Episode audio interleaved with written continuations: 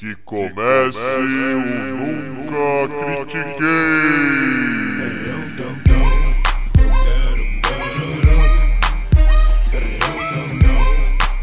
Boa noite, bom dia, boa tarde. Bem-vindo a mais um episódio do podcast esportivo embasado não jornalístico e zoeiro Eu Nunca Critiquei.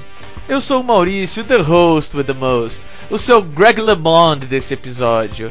E comigo, a minha Gina Carano de hoje é o Arthur Bind. Como é que você tá, Bind? E aí, Maurício, Greg LeMond, meu Deus. Você Meu já, Deus. você já sabe qual que é o, o assunto que eu vou falar, não? Não, por isso que eu estou falando, meu Deus. Tá ótimo. Por isso que eu estou falando, meu Deus, boa noite todo mundo que ouvido Nunca Critiquei. Eu quero deixar bem claro aqui hoje que o Maurício preparou uma surpresa pra mim. Ele falou: Eu tenho um tópico, eu vou dar na sua mão, mas eu não vou te falar qual que é. E eu tô completamente aqui no escuro. Mas nós temos dois outros assuntos que esses, assim, vou poder comentar com mais tranquilidade. Então tô prontíssimo aqui, Maurício, quando você quiser. Ah, então já, já vamos começar sem perder tempo. É, é, o nosso primeiro de assunto nós vamos falar da MotoGP. É, porque por mais que ainda esteja no meio do campeonato, meio, tá no começo do campeonato, teve quatro provas, é, certas coisas é, é, não estavam previstas nem um pouco. É, nós temos um episódio em que nós falamos aqui da MotoGP e Pra quem não sabe, o que era esperado esse ano, é, com o Lorenzo e o Marques na equipe Honda, era, como eu já disse antes, o Senna e o Prost na McLaren. É do tipo, olha, vai ser um contra o outro, não tem pra ninguém, entendeu? Tipo, a Honda tem a melhor moto, o Marques é o melhor piloto, o Lorenzo era tipo a pedra no sapato dele, agora a briga vai ser franca e foda. O problema é que não tá acontecendo isso. Ah, No começo da temporada, a melhor coisa ainda foi tipo a Ducati ganhou a primeira prova. Aí você, opa, é- essa é uma outra moto. Não é a Honda. É, o Marques ficou em segundo. O Lorenzo ficou em décimo terceiro. Complicado. Aí, na Argentina, ok, melhorou. Tam, tamo, o Marques ganhou, o Rossi com a Yamaha em segundo, ok. E de novo, Lorenzo em décimo primeiro. Tá, ele, ele, ele tá meio que se adaptando com a moto, vai, vamos tudo bem. Na terceira prova, a Suzuki ganhou uma prova. O, o Lorenzo e o Marques caíram. Os dois caíram. E na Espanha, agora na, na casa dos dois, o Marques ganhou. Delícia. O Rins ficou em segundo com a Suzuki. E o Vinhales ficou em terceiro com a Yamaha. Em quarto ficou o Dovizioso com a Ducati. Aí você, mano, cadê o Lorenzo? Tá em décimo segundo na casa dele. Então, Nossa. então nós temos algo. Mano, o Marques está em primeiro no campeonato, ok, isso era esperado, mas o Dovizio, o. Desculpa, o Lorenzo está em 14 no campeonato com 11 pontos em 4 provas. E, e isso tá, tá causando, tipo. Isso é um absurdo. Ninguém esperava isso mesmo. Eu entendo você se adaptar, ter alguns problemas. Mas, olha, nós estamos já na quarta prova do campeonato. Ele não parece estar melhorando, tá? Então. É. o- o- Mano, é, é isso, entendeu? Tipo, É a gente fica um pouco sem palavras porque é foda. Algo muito legal que tá acontecendo é que, por exemplo, a gente tá vendo mais briga, entendeu? Das outras equipes. Entendeu? A Ducati ganhou uma prova, a Suzuki ganhou. Mano, a Suzuki ganhou uma prova, entendeu? E a Yamaha, por incrível que pareça, ainda não ganhou uma prova. Mas você, fi, você fica tipo, caraca, velho, nós temos quatro ótimas equipes aqui brigando uma com a outra, cara a cara, tá super legal. E mas ainda assim, a, a, a Ducati e a Suzuki crescendo de maneira gigantesca, não, é, é, é- tudo isso é ofuscado pelo fato de que o Lorenzo tá um lixo. Tá. no- mano, sei lá, é. É, é um. é, tipo. É um absurdo, realmente, é um absurdo ver esse cara terminar uma prova atrás do Nakagami, que tem e o Crutchlow, que tem as Hondas satélite, que não são a equipe Honda principal, é uma equipe Honda tipo é, Toro Rosso, sabe? E ele terminar atrás desses caras na Espanha, que é a casa dele. Entendeu? Tipo, é. Eu, eu, eu tinha que trazer esse assunto. Eu sei que o campeonato está no começo, mas tá um absurdo. Tá, tá um absurdo ver um negócio desse. Cara, é muito complexo, né? Porque assim, quando a gente tá falando de, de um esporte que no fim das contas, por mais que você divida uma equipe com alguém, no fim das contas é um esporte individual esse. Sim. Então, então você custa acreditar que o cara que é um grande piloto não esteja conseguindo desempenhar da forma que é minimamente esperado dele, sabe? Com uma máquina que em teoria deveria fornecer para ele tudo que ele gostaria que uma máquina fornecesse. Porém, cara, é, a gente já viu muito isso, essa questão de assim, o normal é dois pilotos grandiosos dentro da mesma equipe, a tendência é eles se odiarem e um competir com o outro. Do jeito que tudo está acontecendo e pelo jeito que você está me descrevendo, eles não estão sendo Senna e Prost. Eles estão sendo alfa e beta. Entendeu? Bem por aí. Tem claramente um alfa na equipe, que é o Marx, e assim, você chega lá, se você não coloca o pé na porta e se impõe, esse tipo de coisa pode acontecer. Ele provavelmente está pilotando sem vontade, ele provavelmente não está atento aos ajustes que são necessários fazer. Ele provavelmente está basicamente chegando e dirigindo. Eu acho que se desse a moto dele na mão de um piloto de meio de prova, talvez ele fosse pior ainda do que ele está sendo. Tem cara de que ele só está batendo ponto, sabe? É o tipo de coisa muito complexa. Mas tá com toda a cara disso. Você não acha que faz sentido?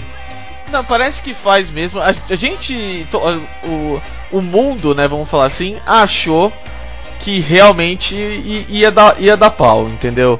E, e, eles iam brigar um com o outro. O Lorenzo é chato pra caramba e o Marques é extremamente talentoso. E estilo Prost. Mano, tipo, tinha tantas variáveis perfeitas pra gente assistir isso de novo e ver aquela. A, a, aquilo que, tipo. É, é, é, chamou a Fórmula 1 pra uma geração inteira, entendeu? Justo. Só que. Não tá acontecendo, mas assim, nem de perto. Tipo, nós não estamos vendo um em, um em primeiro, outro em quarto, tá, sabe? Tipo, se adaptando. Não, não tá isso. Não, não é que ele tá se adaptando, ele tá completamente fora. É, eu acho que esse ano ele já deu, que nem você falou, ele deu check-out. Ele, olha, chega pra mim esse ano, foda-se, eu, eu vou bater o ponto só e já era, tô, tô de boa. Perfeito, ele deu algum check-out mental. E tipo, isso daí, mano, atesta muito, na minha opinião, um nível de competitividade que existe dentro do, do cara. Porque assim, de repente, isso é uma coisa muito real.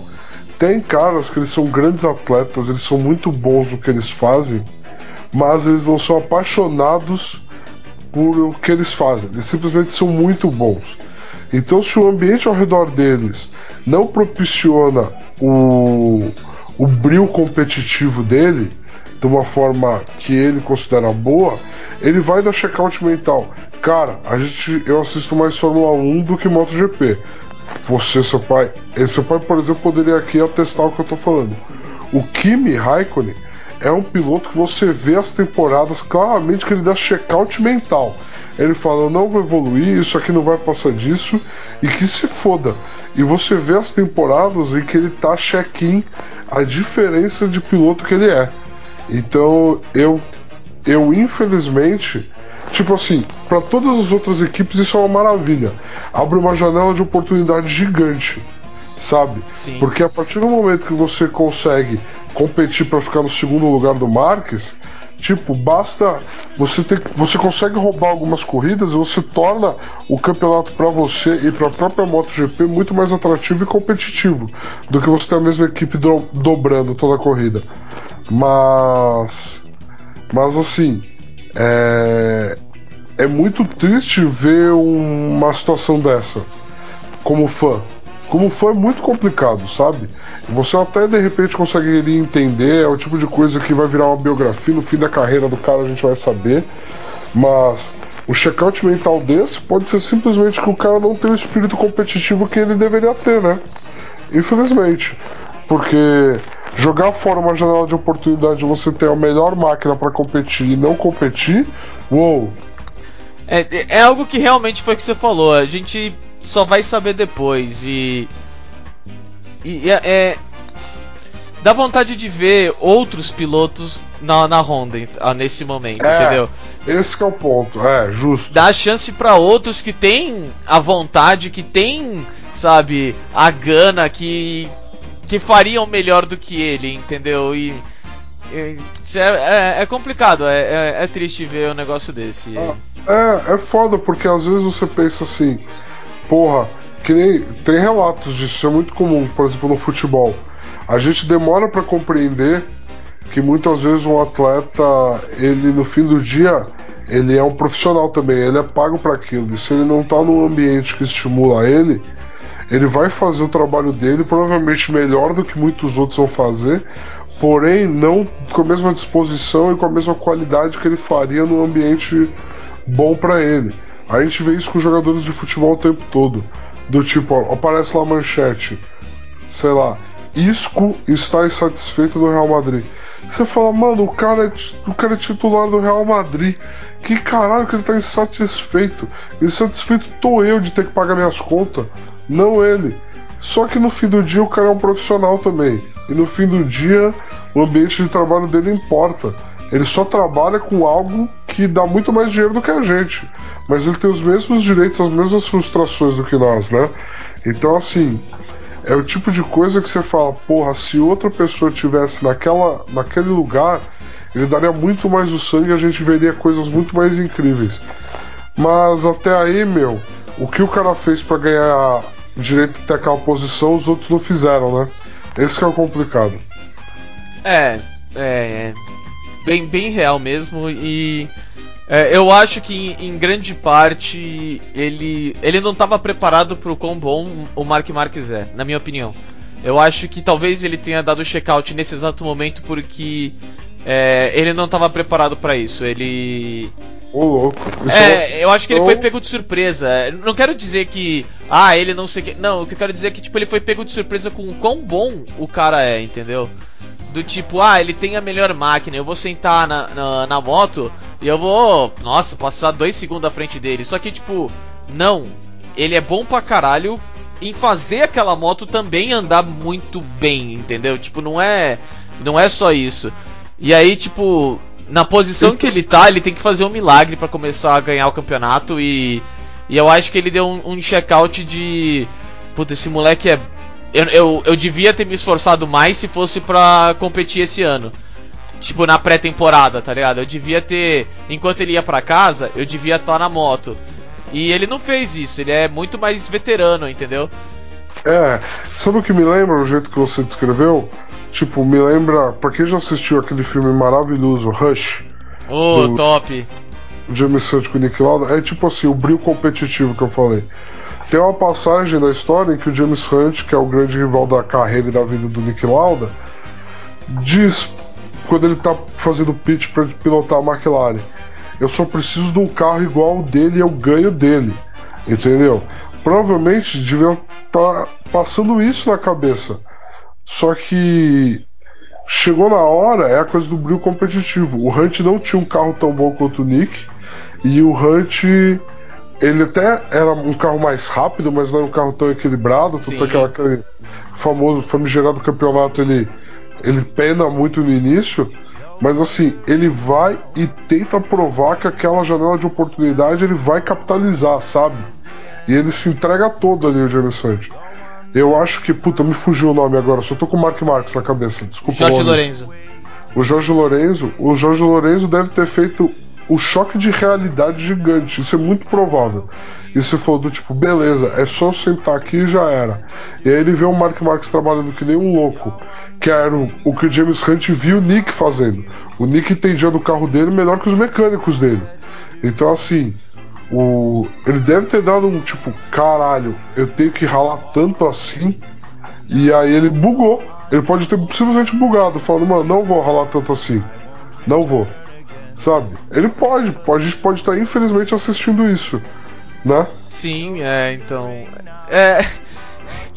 É foda, é. E, pa parece um pouco, esse é o pior. Parece um pouco que. A. a o, o, o bril que a gente achou que ele teria não aconteceu. Né? E, não.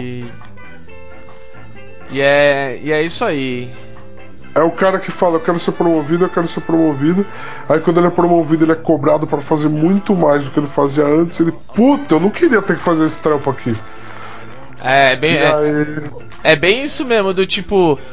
É, não, eu quero ser promovido, pode me dar uma chance, pode me dar uma chance, pode me dar uma chance, e aí tipo. Nossa, sério, é, é, é, é tudo isso? Nossa, tipo, ô, oh, mó trampo, velho. Isso é louco. É, exatamente, isso é louco. Não, não quero, não quero. Me, me, deixa, me deixa só pilotar aqui, por gentileza. Sabe? Infelizmente, parece que é isso que a gente tá assistindo. Vamos torcer pra, pra não ser isso, vamos torcer pra gente estar tá simplesmente, sei lá, assistindo uma fase ruim mesmo, um problema dele de ajuste com a própria moto, e ele faça uma segunda metade de temporada. Eu sei que não chegou na metade, como você mesmo frisou mais é. uma vez aqui, mas eu acho que até ele ajustar, a intenção dele possa ser fazer uma segunda metade de temporada totalmente consistente com o topo. Entendeu?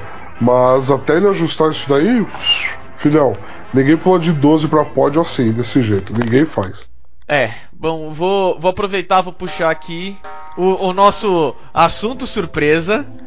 E... Assunto surpresa. É, isso aí. E pa, pa, provavelmente para o seu desespero, eu trouxe aqui pra gente falar do que tá agora acontecendo. Hoje teve o estágio 6 do Giro de Itália. Mãe de Deus. Pra quem, pra quem não sabe, é, esse é o Tour de France na Itália.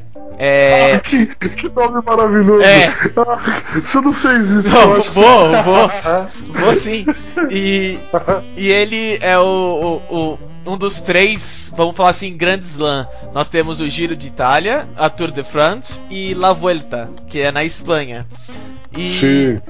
e esse ano é, eu, eu, eu, quis trazer esse assunto porque esse ano nós vamos ter talvez o, a última tentativa do Chris Froome, que é do Team Sky, de tentar se juntar ao Exclusives Club. Quem é o Exclusives Club?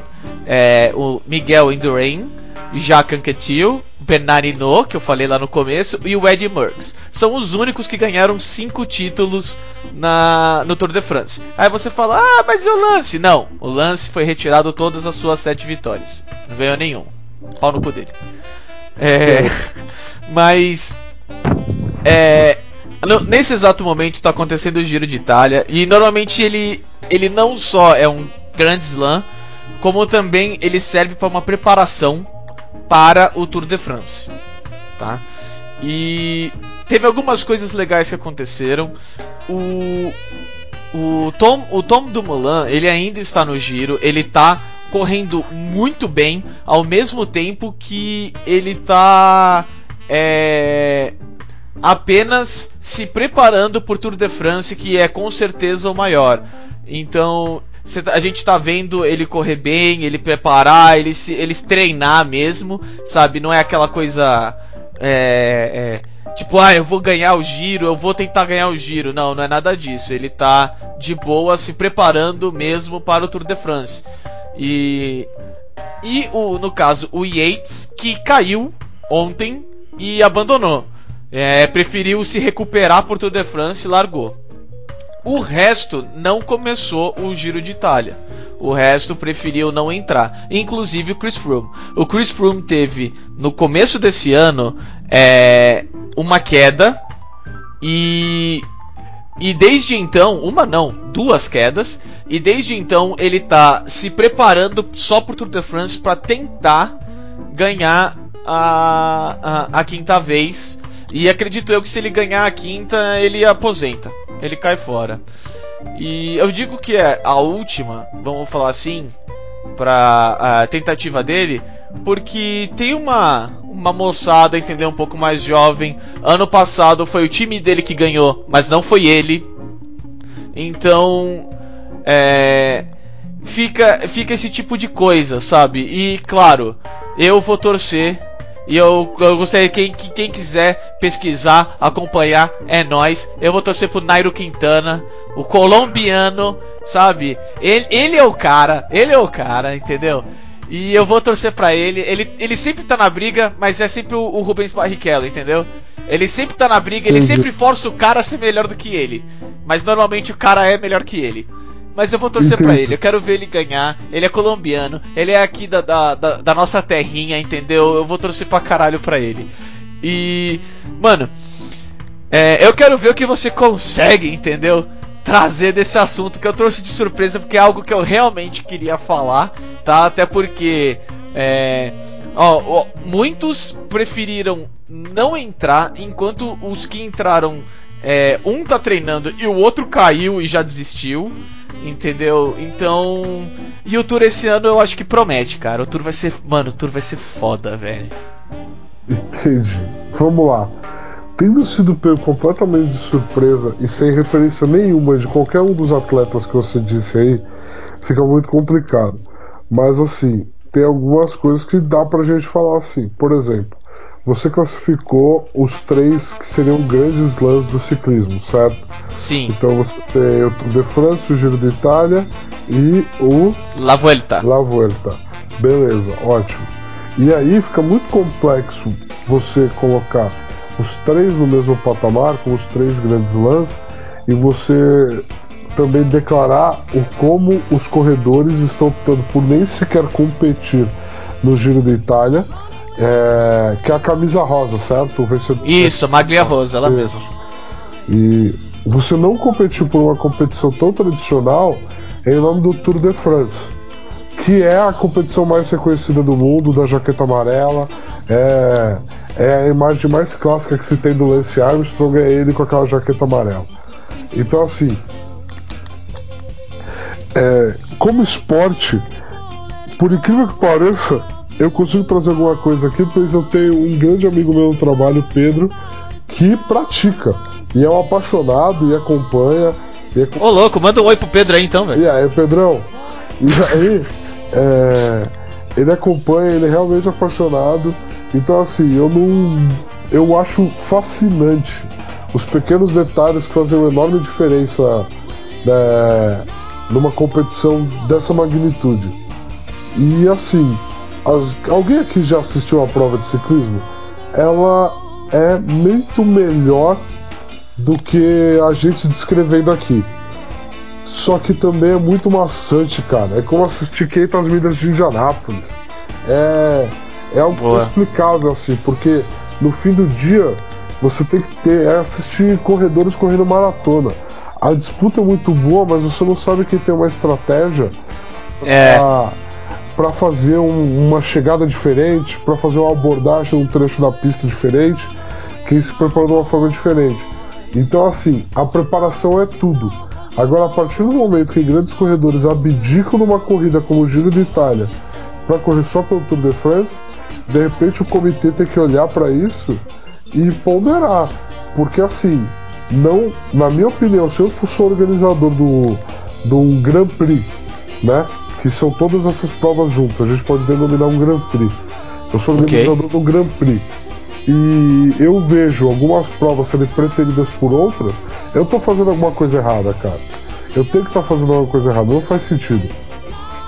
É, eu, eu, eu acho assim, a, a melhor coisa que podia fazer é trazer o giro mais pra cedo do, do ano. É, Você tem um tempo deixa... maior de descanso e preparo entre as provas. Isso.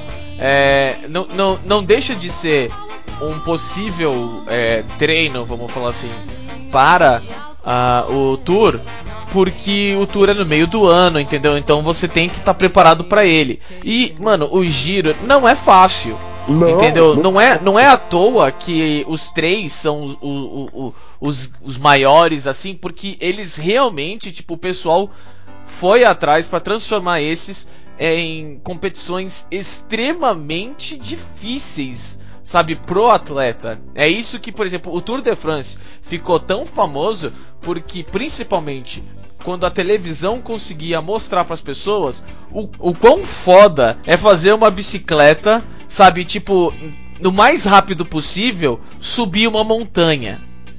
Mano, tipo, às vezes você não consegue subir uma ladeira na sua mountain bike se você tá com a marcha errada, cara. É absurdo o nível de, de preparo e de competência. É, então, para mim, se puxasse o giro um pouco mais para cedo, pro, mais para mais cedo do ano, sem tentar atrapalhar também outros grandes tours, por exemplo, tour, o Tour Colômbia é, no, é bem no começo do ano também, mas sabe, tentar trazer um pouco mais para cedo, talvez a, a La Vuelta colocar um pouco depois em é porque também é, é em agosto, entendeu? Então, se a gente puxar um pouquinho mais para tarde, a gente consegue fazer um ano inteiro, sabe, de conteúdo, ao invés de 5 a 6 meses, sabe, de de de, de de, de, de, de, tiro de competição. Obrigado. É, esse, esse, Exatamente. Esse é o ponto. A gente está falando de provas que é assim, é muito difícil falar, porque no ciclismo, o endurance de ciclismo é um nível grotesco de preparo físico, uma prova de endurance. Mas, no fim do dia, você também não pode não falar que essas provas não são de endurance. É, porque elas são. Então, assim, se você está fazendo uma prova de durabilidade do atleta, do quanto ele consegue performar, por quanto tempo ele consegue performar naquele alto nível, você espaçar esse Grand Prix é fundamental para a qualidade do atleta, para o rendimento dele, sabe? E é muita pouca fé da organização organizar esse Grand Prix num curto espaço de tempo, sabe? Eu entendo que pedalar na porra da Europa do inverno deve ser, meu Deus do céu, que horroroso. É, eu, eu pensei nisso também. Sabe? Mas ao mesmo tempo é, pode ser tipo, nossa, os caras estão pedalando no inverno, vamos assistir, entendeu? Porque também, cara, assim, enquanto o verão na Europa tá rolando, se eu sou europeu, é muito mais provável que eu vá sair de férias e que eu vá curtir uma praia do que eu vou aceitar para assistir o Giro de Itália. É, é verdade, mas. É, é o, o, o que fica mesmo que parece é. É que o, no inverno, lá, principalmente, a coisa ia ficar um pouco pesada. Ia, é... ia, mas o quando a hora não ia ser? É, então, eu, eu, já acho que, por exemplo, é todo um outro preparo que se tem que ter. Sim. Entendeu? Então, tipo. Talvez os atletas até engordassem para poder sustentar, gastar tanta energia durante a prova, sabe? Ia ser uma coisa meio maluca. É, então. É, mas. O é, é um pouco engraçado até mesmo que você falou. Quando você comentou, por exemplo, do giro tá no mesmo nível, entre aspas, por exemplo, do, do Tour e da, da volta, mas ao mesmo tempo ele ser um preparatório que às vezes o pessoal simplesmente não. não, não, não, não usa. Não, não, não, não, joga sério, é, não, não, não, é, não dá tanto valor. É, eu pensei, por exemplo, no no Grand Slam do aberto do, dos Estados Unidos no tênis e o Wimbledon e ah, Roland Garros. São entendeu? completamente diferentes. Tipo, não deixa de ser um grande slam, mas ao mesmo tempo, porra, o Wimbledon é o Wimbledon, entendeu? Ah, o Alberto da Austrália, tá, o Wimbledon é o Wimbledon, Roland Garros é Roland Garros, entendeu? Tem um gosto diferente. Tem, tem. Você ganhar o Wimbledon e você ganhar o Roland Garros vale tranquilamente a por 3 US Open. Na moral. Bom, é, eu acho que, ó, você tem todo o seu direito de trazer um assunto surpresa e me pegar com as calças na mão, tá? Vou pode ficar à vontade. Mas eu vou providenciar muito. É, pode ficar à vontade mesmo, tá? É, eu vou fazer o melhor para que nem você, entendeu? Se virando nos 30, trazer um conteúdo, trazer um ponto de vista interessante pra gente. É, pra gente falar. E falando em coisas interessantes, teve algo que aconteceu no Brasil aí que é, não tem como não falar. Não entendeu? tem, não tem. Então, por favor, pode você trazer, que eu sei que você. É, esse você já manja muito, muito mais. Ok, este último final de semana no Rio de Janeiro aconteceu o evento do UFC, o UFC 237. Tá? Card no Rio de Janeiro, recheado, recheado, recheado de brasileiros de ponta a ponta no card, entendeu?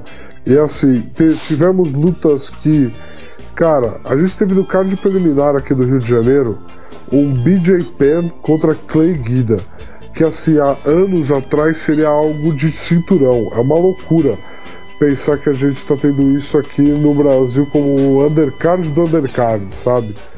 Então é muito interessante ver como o tempo realmente passa e vai embora, sabe? Mas aqui a gente teve um evento que foi encabeçado pelas seguintes lutas principais: José Aldo contra Alexander Volkanovski, a gente teve Anderson Silva contra Jared Cannonier. E a gente teve a luta pelo cinturão do peso palha feminino que foi a Rose Namayunas, que proporcionou batalhas épicas com a Ioana pelo cinturão contra a nossa querida Jéssica Batistaca Andrade. E assim, Maurício, foi uma noite difícil para os brasileiros, né, cara? Foi uma noite difícil. A gente teve que assistir Thiago Alves perder, José Aldo perder em decisão unânime. A gente teve que assistir o Anderson Silva no primeiro round ser declarado KO porque ele lesionou o joelho com um chute por dentro, que é uma coisa que claramente é da idade, que anos atrás nunca aconteceria com o velho Anderson, sabe? É, foi difícil. Velho, ele tá agora. é, justo, justo, justo. Mas na luta principal a gente teve, na minha opinião, um dos nocautes mais espetaculares e brutais da história do UFC e que tá dando muito pano pra manga nossa Jéssica Batistaca aplicou um legítimo batistaca na Rose da Mayunas e nocauteou a campeã e se tornou a campeã do peso palha feminino. Agora, só pra. Pode por falar. favor, por favor. Não. Só, é, só pra lembrar o, o, o nosso ouvinte casual, o golpe bate-estaca é banido. Porém, ela não forçou o golpe. O golpe meio que aconteceu. Exato, exato. É, vou, Entendeu? Vou, vou é. caracterizar. Vou caracterizar. Eu, eu, lembro muito, tipo, da época do Bob Sepp fazendo essas porra lá no, é. no Pride, entendeu? E quando veio pro UFC, não pode. É que não foi um golpe é, é, preparado. Exato. Entendeu? Foi algo que do momento aconteceu e é válido ainda por cima. Exato. Quando é assim. Porque o que acontece? O batistaca, para quem pega uma terminologia em inglês mais fácil, o famoso pile driver, o que acontece? Você não pode, não pode, pelas regras do UFC, não pode pegar o seu adversário, retirá-lo do chão e jogá-lo de nuca ou cabeça contra o solo. Não pode. O risco de lesão é gravíssimo. É o tipo de movimento que não tem necessidade para você definir quem é o vencedor de um combate, tá? Porém, a Jéssica conseguiu aplicar esse golpe é, devido aí é onde eu e o Maurício discordamos um pouco, mas assim, devido à insistência burra da Rose da Mayunas.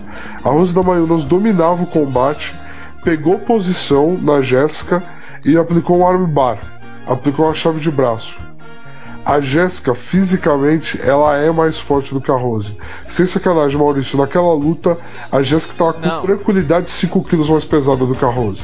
Não, ela é muito mais forte. Fácil, fácil. Ela tava 5 quilos mais pesada do que a Rose. E ela, tirando proveito disso, quando a Rose se pendurou no braço dela, ela levantou levantou a Rose com o seu braço e a Rose não abriu mão do armbar. E aí, meu amigo, não é que a Jéssica tá aplicando o batistaca. Ela é. tá saindo da submissão e ela jogou a Rose com tudo contra o aluno. Foi algo inacreditável. É como se ela usasse a Rose como uma luva e desse um soco no chão. Foi isso que a gente assistiu. Foi algo inacreditável. Ao mesmo tempo lindo e violentíssimo. É. O, a parte da violência, assim, por mais que você fale, ah, ela deu um soco. Cara, a, a Rose Mayunas não largou do pão que ela conseguiu ali. Ela falou, essa Sim. carne é minha. E, e começou, tipo, mano, você tá sem pé no chão, sabe? Você tá sem apoio nenhum. a parte mais pesada do seu corpo começa a cair. É a cabeça. E foi exatamente o que aconteceu. A Jéssica, tipo, não tem também capacidade de segurar Sim. todos os quilos da Rose num braço só. Então ela também vai pro chão desse lado. E aí a cabeça bateu no, com tudo na lona e a Rose apagou. Mas. É. A, a, a, luta foi bastante interessante. Foi um momento assim. É, legal no card principal para o Brasil. Mas eu, eu vou trazer. Eu vou, eu vou tentar te dar um, um contragolpe aqui, entendeu? Por favor. É isso aí. É, por mais que no card principal a gente viu a velha guarda perder, entendeu? E eu vou chamar mesmo de a velha guarda mesmo. Pode chamar, porque Thiago Alves, o... Aldo e Anderson Silva são velha guarda. Isso. No, no, nas preliminares, a gente viu vitórias tanto do Thiago Moisés como do Varley Alves, que são dois brasileiros que estão crescendo no UFC.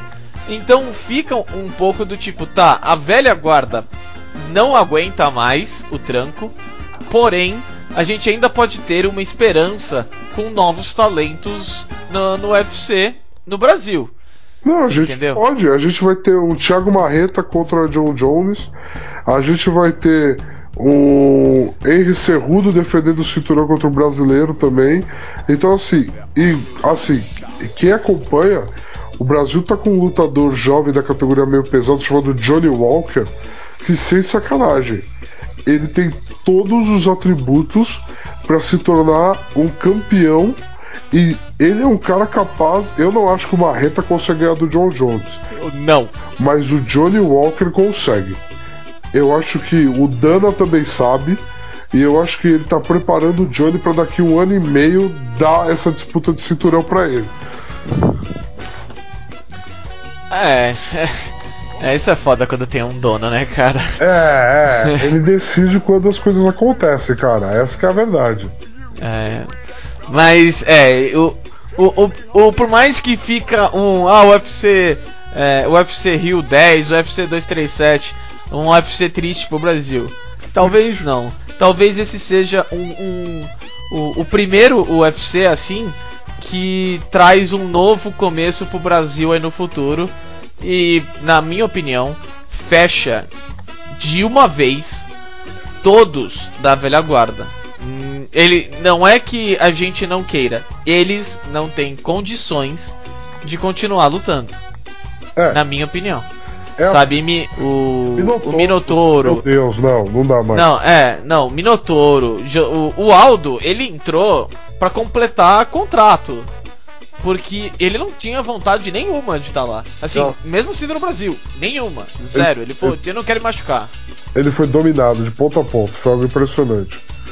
É... Entendeu? Foi, foi triste demais, sabe? Mano, não dá nem pra, não dá, não dá pra criticar o Anderson quando o cara tem 44 anos. Não, Sabe, não... quem, quem quiser falar merda. É, eu já falei muita merda uh, durante a carreira desse cara. Não dá para falar agora, porque. Mano, é 44 anos. 44 anos. E tentando lutar mesmo, profissionalmente. Contra um moleque, por exemplo. É, sei lá, de 18, 20, 23. É, não é justo. Entendeu? E a é foda. A física é outra, né? Não tem muito o que fazer, sabe? Porque o. Porque assim, o Jared Corenier, ele, cara, ele é fisicamente um monstro. Ele não é o lutador mais refinado do mundo, sabe? Ele também não é super novo, mas ele fisicamente é um monstro. E aí dói você ver o cara que não é tão bom quanto o Anderson, visivelmente, ganhar do Anderson. É algo complicadíssimo. Sabe, você realmente está tendo que dizer tchau para uma geração que tornou o UFC no Brasil o que o UFC é no Brasil hoje. Mas ao mesmo tempo, é, foi muito bom a gente ver a Jéssica ganhar no main event. Porque quem veio assistindo, veio assistindo com saudosismo. E tomou tapa na cara em cima de tapa na cara. Entendeu? Tomou Minotouro perdendo na última luta do card preliminar. Aí já veio pro card principal com o Thiago Alves perdendo, a gente teve uma luta da Irene Aldana com a Beth Correia, a Beth também perdeu. Aí você vê Thiago Alves perdendo, Aldo perdendo, Anderson perdendo, você fala, mano, acabou, morreu, o UFC no Brasil não tem mais nada. e aí a Jéssica ganha do jeito que ganhou, é bom para todo mundo saber. O UFC no Brasil não morreu porra nenhuma. É só você parar e prestar atenção no que a gente está produzindo. No que essa nova geração inspirada nos Andersons, do José Aldo, o que, que eles são capazes de fazer. E isso foi a parte que eu achei sensacional. Eu acho que se a Jéssica perde, eu vou ser muito sincero com você, mano. Se a Jéssica perde pra Rose, pegava uma pá e começava a jogar em cima da popularidade do UFC no Brasil. A Jéssica ter ganho dá uma sobrevida muito boa para esse ano que tem tudo para ser grandioso pra gente. Não, com, com certeza. É, fica aquela coisa. A, ainda tem um motivo para o Brasil continuar assistindo, continuar acreditando antes da, da nova geração tendo o talento necessário é, de ganhar a experiência necessária para ser para ter grandes campeões como a gente teve. É, aproveitando a velha guarda rapidinho. Sim. É, que você fosse querer. É claro, sempre. Uh, tem o, o Anderson Silva tá, tá tá parecendo cego em tiroteio, né? Ah, é. Não, tá tinha pra tudo que é lado. Falou no Conor, agora falou no, no Jared Cannonier de novo. E eu quero saber a sua opinião, cara. Porque ele, pelo visto, falou. Pra, a minha, o que parece. Ele falou no Conor pelo dinheiro. É a minha última luta no contrato mesmo. Eu me aposento de vez. E, e na minha opinião, é, seria, o Conor hoje em dia ele é o tá, eu, eu te dou muita grana, faço muita grana, mas eu vou perder para você ser melhor, entendeu? Tipo, pra você crescer. Só que o Anderson vai se aposentar. Então, tipo, tá, não dá pra você colocar mais uma derrota para o Conor McGregor, sabe? Vinda da última derrota também. E, e vindo das merda que ele falou, que dessa vez foi além do além, que, a mais. É, bem além, sabe, do que aquela merdinha que você fala para provocar o seu adversário. Então aí eu acho que talvez tenha tido alguma conversa com alguém e aí voltou atrás e tá, não, vamos esquecer o Conor então, vamos vamos vamos ver com, com outro com outra pessoa. E aí o cara que acabou de ganhar dele. É, eu acho que assim, o Anderson ele tem uma coisa muito de unfinished business. Então, tipo assim, se o Anderson consegue finalizar as questões da carreira dele do jeito que ele quer, ele fica muito em paz. Um exemplo disso foi a luta dele com o Cormier, uns anos atrás porque ele pegou a luta com poucos dias de aviso pro combate. Ele foi dominado pelo Comier por três rounds no chão, mas ele, pô, ele, ele saiu feliz porque ele falou: Eu tenho 41 anos e eu aceitei lutar contra o campeão com poucos dias de aviso e eu aguentei os três rounds com ele. Eu perdi, perdi. Então ele tem muito essa coisa de pôr um ponto final. E o Anderson ter perdido a luta do jeito que ele perdeu, cara tomando um chute da parte interna que lesionou ele. Ele que é um cara que sempre foi o mestre do controle das pernas. É, é uma, fica uma situação de tipo, ei, não é assim que eu quero ser lembrado, sabe? Eu não quero. E assim, Jericho Cannonier, muito legal que você ganhou de mim, mas eu não quero que você seja levado para frente como o cara que abate. Tipo, o, Anderson não quer ser o Old Yeller, pra quem já viu o Old Yeller. Sei. Clássico americano, que o cachorro é sacrificado no final. O Anderson não quer. Spoilers, cara! Ah, pelo amor de Deus, spoiler do filme da de 80. Enfim. O, o cachorro ele é sacrificado no final. O Anderson não quer ser considerado sacrificado. E se ele se aposentar com uma luta em que o chute interno da perna aposentou ele, ele vai ter se tornado aos olhos de todo mundo o cão que foi abatido no último momento. Ele não vai querer essa imagem para ele. Não mesmo. Não mesmo. Mas, tipo, ele não vai dar essa satisfação. Ele só, ele só não luta contra o Canonier de novo se aparecer a luta com o Conor. Porque é muito dinheiro para você recusar. Aí é muito dinheiro para qualquer lutador recusar. É que o, o problema que eu acho de lutar com o Conor é porque o esquema agora é fazer o Anderson sair com uma vitória, entendeu? Mas o Anderson não tem como perder pro Conor, cara. A diferença de tamanho é gritante, é brutal. Ah, mas o Conor dá um chute no joelho e pronto, entendeu? O cara tá velho, ele precisa de uma luta, sabe? é, é, menos perigosa, tá ligado? Tipo, se for pra ser a, a saída, assim, entendeu? Tipo, eu sei que luta é luta, tá, galera? Eu sei que, tipo, ah, não é combinado, mas você pode deixar as chances muito mais fáceis, entendeu? É, dependendo de quem você escolhe o seu adversário. O Floyd Mayweather sabe disso melhor que do ninguém. que ninguém. Exatamente. Então, é, o, por mais que luta seja luta, você pode deixar, tipo. Você pode criar um roteiro sabe, quase pronto, uma estrutura, vamos falar assim, do roteiro que vai acontecer. E o meu problema com o Connor é, é mancha um pouco o Connor. Entendeu? Porque. É, eu não acho que mancha o Connor, não, cara. Mesmo que ele perca pro Anderson, eu acho que não mancha, não, cara. Perder pro Anderson nunca vai manchar ninguém, esse é o ponto. Não, eu entendo que o, o, o problema não é o, o, Anderson. Eu não tô falando de tipo, ah, perder pro Anderson vai manchar a carreira dele. Não é isso. O que eu quero dizer é, é assim: ele ficou muito tempo fora sem lutar. Sim. Ele era o cara. Aí ele veio, lutou contra o, o Khabib. E. Não, na minha opinião, ele. Tá. Não, ele não foi atropelado. Mas o Khabib, tipo, tava bem tranquilo. Pra bem, mim, bem, bem tranquilo. Pra mim, ele foi atropelado. Ele foi atropelado, mas não tá na placa. Pra mim, é, isso. É, então, mas tipo, foi atropelado no quarto round, entendeu? Tipo, tá, não foi aquele atropelamento, entendeu? Tipo, não foi um George Foreman que te nocauteou no primeiro round, no primeiro minuto, tá ligado? Ah, sim, o Khabib não é uma força imparável, né? Mas é. ele, ele dominou. Eu... Ah, é, não, é, sim, é isso que eu quis dizer. Só que então, aí ele sai com uma derrota feia. Feia, feia, feia. feia. Aí você marca uma luta entre Anderson Silva, última carreira no contrato, provavelmente última carreira do.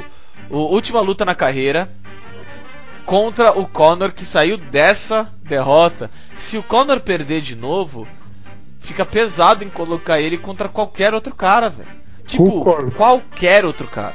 Eu concordo e eu concordo muito, porque realmente, se o Conor perder pro Anderson, mesmo que não manche a vida do Conor, fica muito difícil pro Conor pensar no retorno dentro do UFC. Se bobear pro Conor perder pro Anderson, só serviria para ele para ser demitido e assinar com o Bellator. Qualquer nova nova nova empresa de MMA que receba o Conor, não importa se o Conor tá vindo de 10 derrotas, cara, Com o Conor vai ser sempre o Conor. Agora, dentro do UFC, ele não vai ter essa credibilidade se ele perder pro Anderson. Isso é uma verdade.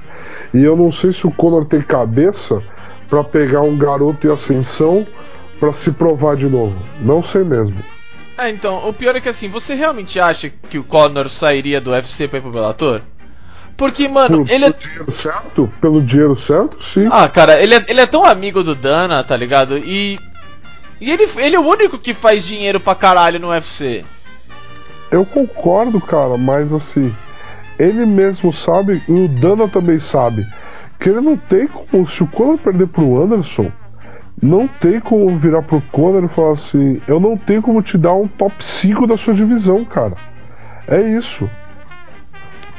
É, então, mas esse é o problema, entendeu? Tipo, é por isso que quando fala, é, começou a falar do Connor, eu achei tipo, tá, eu entendo o script que foi escrito, por exemplo, de ah, vai lutar contra esse cara, vai lutar contra esse cara, e aí a gente fecha sua carreira contra o Connor. Pra, tipo, fechar com, com chave de ouro. Seja uma vitória, seja uma derrota, tá ligado? Só que é aquele momento que, tipo, mano, o, o cara é a estrela. Ó, você provavelmente vai reconhecer, tá? O cara é a estrela da sua franquia, tá com o microfone na mão no meio do ringue e todo mundo tá xingando ele quando ele tem que ser o herói. Entendeu?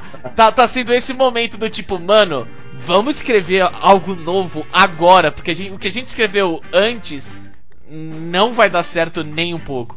E acho que por isso que agora o discurso tá fugindo do do, do Connor, cara. E. É, é, é, é. Sei lá, é isso aí, entendeu? Tipo, eu não sei com quem ele vai lutar. Eu não sei com quem ele vai lutar, cara. É, justo. Justíssimo. Também é algo que eu não consigo prever nesse momento, não. Também é algo que eu não consigo prever nesse momento, mas provavelmente quando o UFC lançar o pôster eu vou pirar e você vai me julgar por isso. Com certeza. Com certeza. A parte do julgamento, com certeza. com certeza.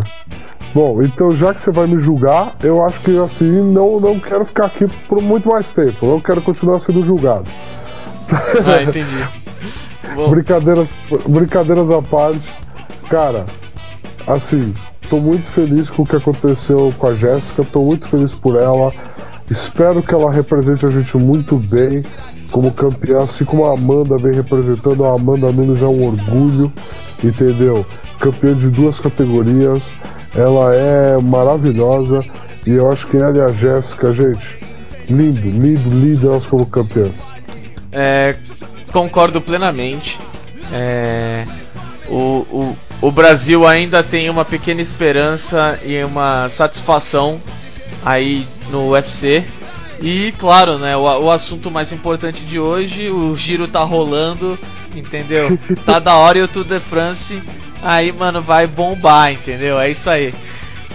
Concordo plenamente, Maurício. Concordo plenamente. Lindão, como sempre, um prazer. Muito obrigado por vir aqui no estúdio, entendeu? Pode vir quando você quiser, até porque você paga metade disso aí. É isso aí. é nóis, velho. É nóis. É sempre um prazer estar presente aqui.